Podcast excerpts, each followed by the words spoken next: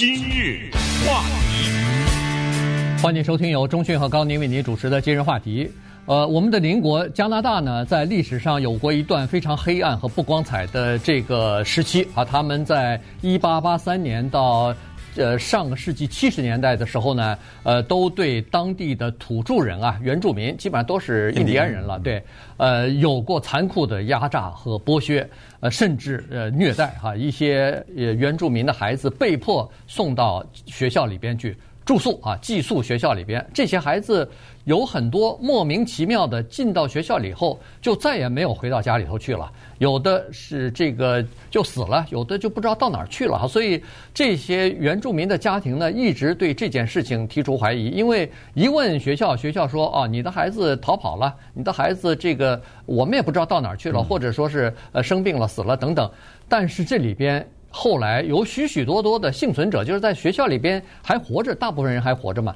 呃，出出来以后一直在投诉，一直在说我们这儿有很多人受到虐待，我们这儿有很多孩子莫名其妙的就突然消失了。昨天还在呢，结果呃呃受到体罚，结果今天我就看不到他了，以后再也没出现过，就一个一个的在报告哈。所以，但是一开始的时候呢，没人重视，因为他们是原住民，他们是印第安人。结果后来呢，在上个月的时候，终于在一所全加拿大曾经是最大的一所天主教会所办的一个寄宿学校的这个地基下面呢，在他们的就是这个学校原址的地下，发掘出来二十二百一十五具学童的遗骸啊，就是已经几十年埋在下面，大概都只只剩下骨头了。那这个事情呢，就在整个的加拿大，其实对美国、对整个的这个世界，大概都呃这个造成了非常大的震惊。对，这个是一个令人心碎的话题，但是呢，也是大家一定要了解的话题，就是早年欧洲的这些殖民者来到北美这个地方，除了杀戮当地的印第安之人之外呢，还进行了所谓的叫做文化灭绝。嗯，这个就是二零一五年。加拿大政府、加拿大教育部和当地的印第安人的组织联合对这个事情寄宿学校这个事情下的一个定论，没有争议的啊，就叫做文化种族灭绝。什么叫文化种族灭绝呢？是这样的，就是要让下一代人，主要就是孩子啊，放忘掉他们的印第安的文化，就强迫的把他们。送到有的时候是甚至是很远的寄宿学校，寄宿学校顾名思义，你就不能回家了嘛？对，在学校里面，绝对不许讲你自己的语言，绝对不许有任何你过去的印第安人信仰的那些宗教啦、仪式啦、做法呀，甚至是文化上面风俗啊什么，对，过年过节都没了，全都不可以，只能学习圣经。那么在这种情况之下呢，就产生了二零一五年的。加拿大的数十亿美元的赔偿，因为死了太多的人，这些孩子，这些孩子怎么死的呢？这些孩子干，我看到那个列加拿大政府列的表，就是按照排列是营养不良死亡数千人，然后呢是强迫做苦力数千人，然后天主教神父强暴致死。呃，不可计数啊，就不知道，因为你看到，当你看到只是骨头的时候，你怎么知道他是不是强暴了，对不对？但是有证人，很多证人。二零一五年的时候是，嗯，六千七百五十个证人，活着的人说，有的亲眼见到神父强暴，不管是男童还是女童啊，都有被强暴。然后就是传染病、火灾，最后是自杀，孩子自杀。嗯，怎么你你要把他逼成什么样，他才能？自杀啊！所以在礼拜天的时候啊，今天是礼拜三，礼拜天的时候呢，有一个人叫 Egerton Ryerson，他的雕像被推倒了。这个人你要没听说过没关系，我也没听说过。但是他多有名呢？在加拿大有一个大学叫 Ryerson University，你就知道他多有名了。他的雕像被推倒了，因为他就是这个寄宿学校这个系统的创办人，他给加拿大政府提出来的。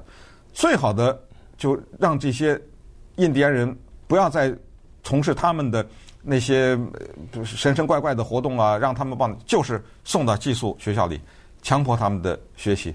所以这这这个是二零一五年的事情啊，但是推倒雕像是这个礼拜天。那为什么现在冒出来呢？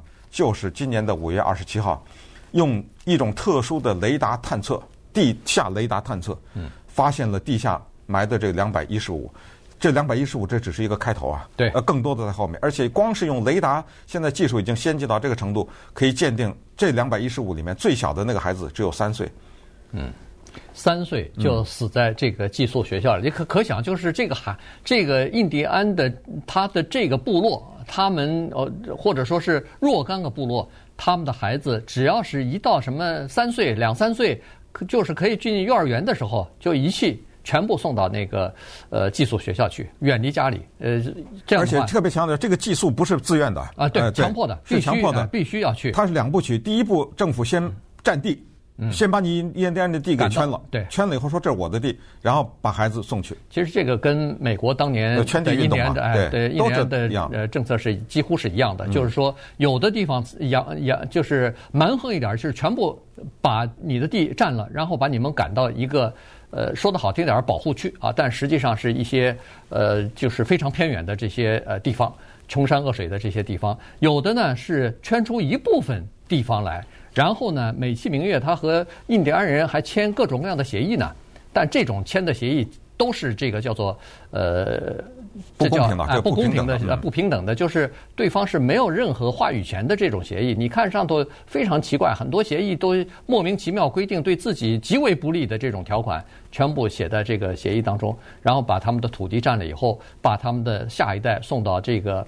呃，寄宿学校里头，目的是叫做同化，让这些印第安人逐渐的变成我们的这个一部分啊，从文化上、从宗教信仰上、从生活习惯上，全部要变成我们的一部分。而且许多的情况之下是用武力来、暴力来实行的。嗯，所以这些孩子去了这个寄宿学校之后呢，也没有受到很好的待遇。顺便说一下，这些寄宿学校绝大部分都是教会学校。呃，而当中又绝大部分是天主教的，天主教的，对天主。我们说的这个呃，can Cam 呃 can loops 啊，这个就是刚才所说的这个发发现两百一十五个儿童尸体的学童尸体的这个学校，曾经是呃，就是最大的加拿大最大的一所寄宿学校，也是给就是就是给这个印第安人的，同时也是天主教会所呃经办的这么一所学校嘛，所以。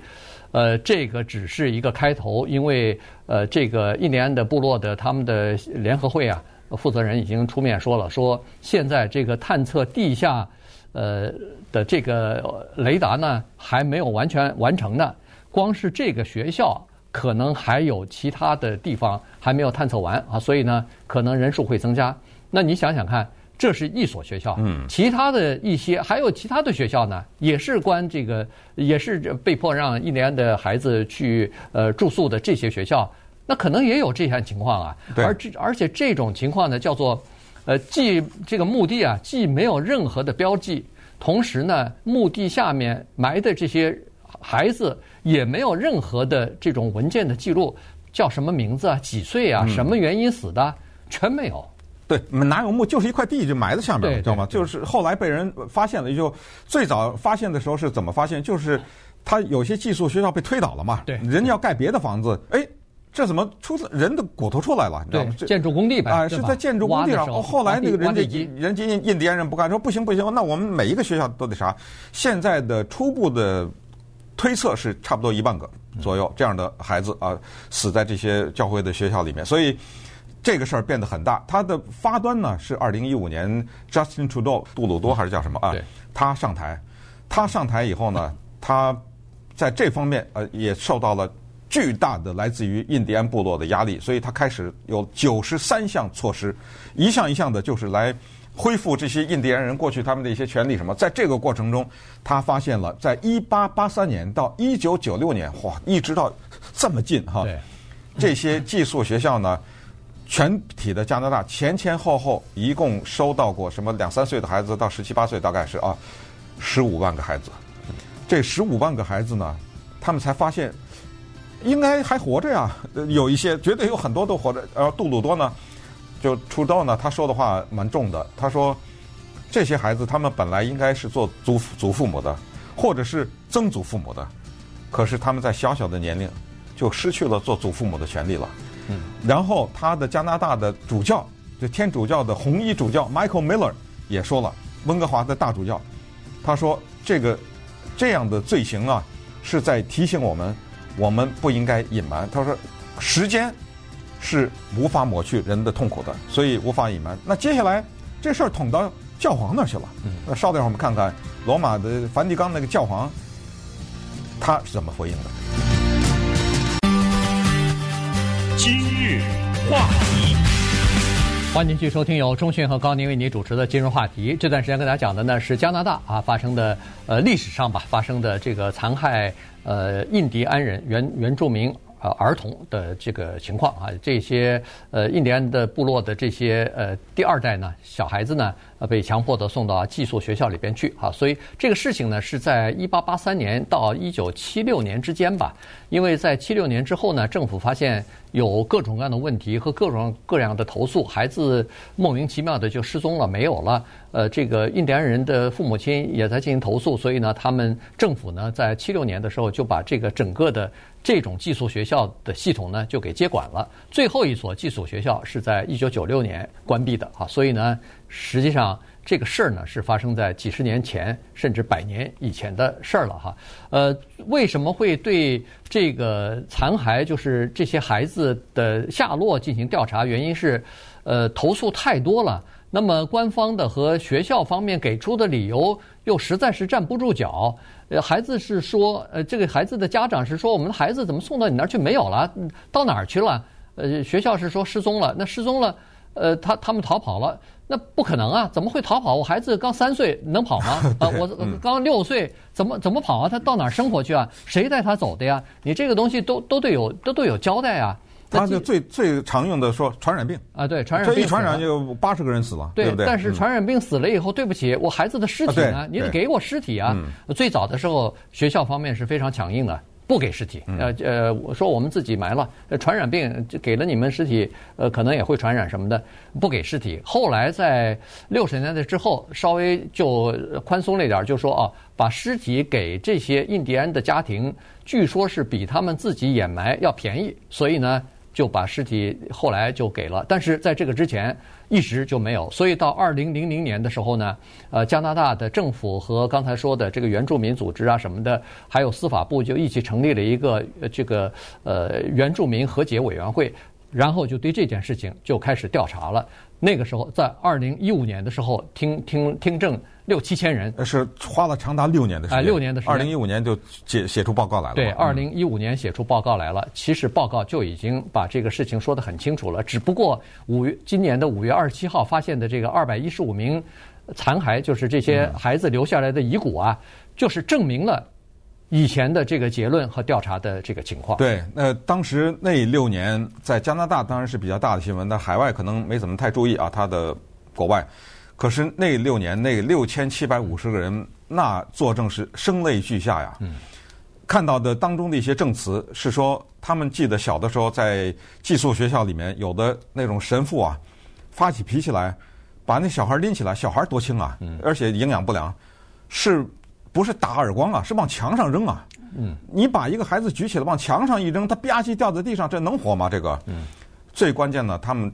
经常看到的一个现象，就是身边的什么十四五岁的女同学，哎，肚子大了。嗯，当然小孩可能也不太理解，原来是这些就刚刚有生育能力的女学生就怀孕了。嗯，怀孕以后这孩子生下来不行啊，这得了啊。所以，但是当然也没有堕胎什么，就就让她生了。你知道生的孩子到哪儿去了吗？扔炉子里烧了。对，他是这么做一个做，这连骨头都没有啊。对对，这这都尸骨都未这尸骨都都找不到啊，就给烧了，扔炉子里烧了。这就是那六千七百五十人的作证，然后这个事儿呢，一直到了今年的时候就捅到了教皇那儿，但是罗马天主教教皇呢给了一个似是而非的答案，这个方济各嘛，对不对？对。他说：“我们对这个事情感到痛苦，我理解你们的痛苦。”没完了，完啊！对。然后他下面的发言言人是说，教皇无法对此道歉，因为。他不觉得他个人对这个问题有什么责任，当然不是他这个人呢，他可能还没出生呢，他那个时候对不对？现在加拿大的总理正式的提出，要求罗马天主教的教皇方济各道歉。对，所以不知道接下来怎么样，因为他加拿大自己本身的主教他是道歉了。对，呃，我觉得道歉是第一步。嗯，道歉完了以后，你承认了以后。对不起，接下来要赔款的，这个绝对是赔了，已经赔了几十亿，但是是加拿大政府赔的。对，那是加拿大政府，教会教会还没赔啊。对，呃、嗯，天主教会可能就就得赔啊。这个，呃，这就是时间的问题了。我觉得这个如果要是不道歉不赔款的话，是说不过去的，因为这些孩子不光是就是死了，而且是受到虐待之后无缘无故的就死在这些地方的。